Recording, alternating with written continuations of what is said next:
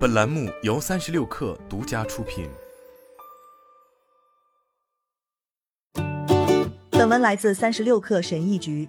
我以为自己会永远待在 Netflix，市场最高薪酬、自由和责任、无限的动力输出，我还能要求什么呢？所以，当我在二零二一年五月离开 Netflix 时，所有人都认为我疯了。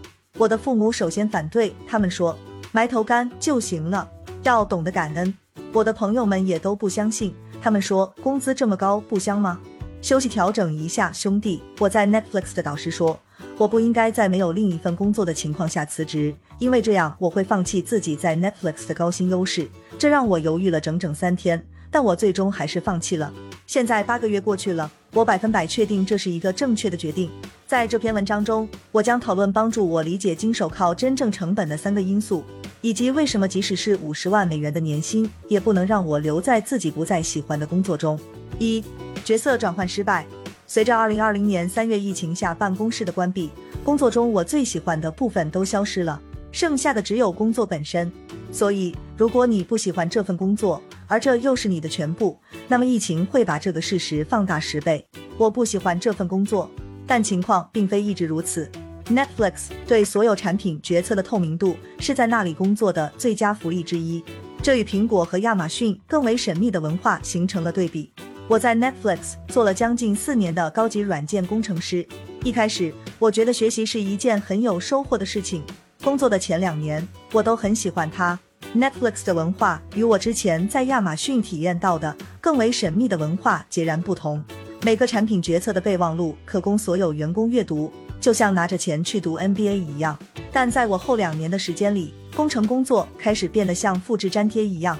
如果需要启动一个新的微服务，那么复制粘贴一个旧的，更改业务逻辑就完成了。新的 A/B 测试也是复制粘贴旧版本，更改一些测试变体就完成了。新邮件测试也是复制粘贴旧的。我想你应该明白了。毫无疑问，这就是工程师可以为 Netflix 执行的工作。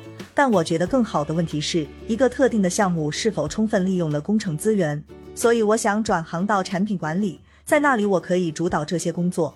我花了两年的时间在公司里转来转去，不间断的建立关系网，和每个机构交谈，申请每一个我能找到的职位。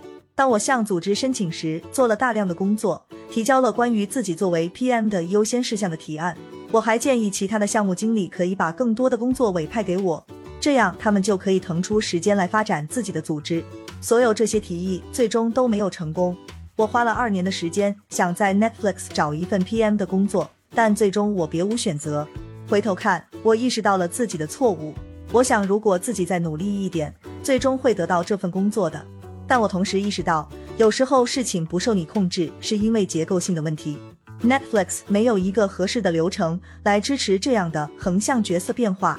在这里。我从未见过一个工程师成功转型为产品管理人员，他们为我提供了更多与产品管理相关的合作机会，培养产品技能，我对此非常感激。但合作并不等同于拥有角色本身。归根结底，你不可能期望通过读一本关于游泳的书就学会如何游泳，你得跳进水里。二，动力减弱，业绩下降。在我失败的 PM 工作求职接近尾声时，我觉得高薪就像是一把枷锁。之前我是在学习，而现在我只是在赚钱。我的团队目标和自己的兴趣也开始产生分歧。团队正在朝着一个设计平台迁移的更注重工程的方向前进，但我的兴趣更倾向于创业和产品管理。我被分配的工程工作永远不会适用于我将来做的任何其他工作。我开始觉得自己又犯了一个职业生涯中的错误，在一份不适合自己的工作上停留太久。这个错误的代价比人们想象的要高。如果你在一份你不想做的工作上多干了两年，在你的一生中换了五份工作，那么你就浪费了十年的时间在做你不想做的工作。我觉得我是在浪费时间，没有什么比错过工作信息更让人焦虑的了。于是我的积极性下降了，表现也随之下降。我变得不那么积极参加会议，尽量减少与开发产品管理技能无关的工作，在沟通上也拖拖拉拉。最后，唯一的工作动机就是不想被炒鱿鱼。不幸的是，我的经理开始注意到了。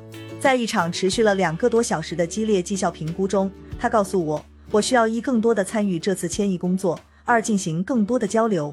用他的话说，如果我想留在团队中，我必须在这些方面进行改进。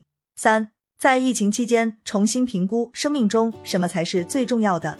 这场疫情为我敲响了警钟。看着数百万人死于疫情，我意识到明天是个未知数。在我的梦想实现之前，可能会死于疫情。我把梦想拖得越久，梦想永远无法实现的风险就越大。所以，如果我有什么想要的，必须马上去争取，别指望未来，现在就是行动的时候了。拖延梦想就是拒绝梦想，这是我一直很喜欢的一句话。我意识到了金手铐的真正代价是什么？代价是你的青春、你的时间、你的生命。人们不能准确的判断这些成本，因为工资是一个硬性数字，而你的青春价值则是无形的。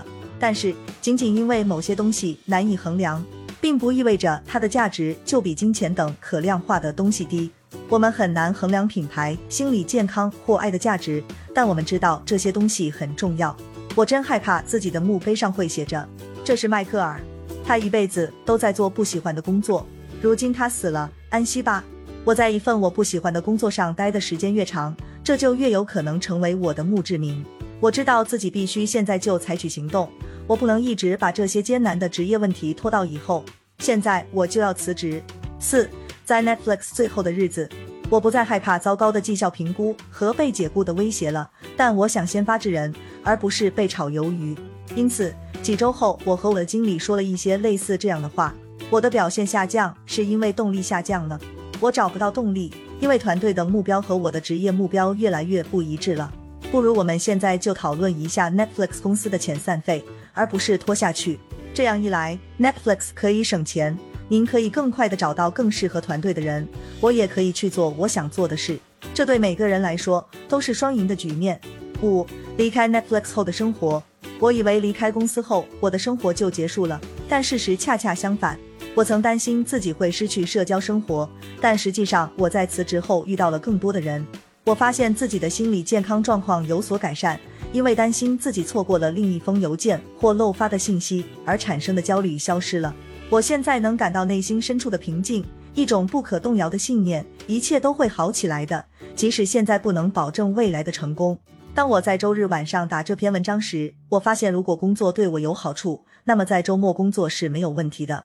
而且只做那些让我精力充沛的事情，可能会让我获得比以前更多的潜在收入。从二零二一年五月。辞职到我写这篇文章时，已经八个月了。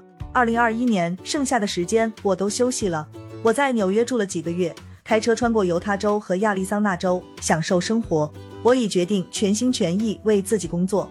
虽然我才刚刚开始，没有任何真正可靠的收入来源，但我相信这个过程。如果我在做能激励自己的事情，好事就会发生。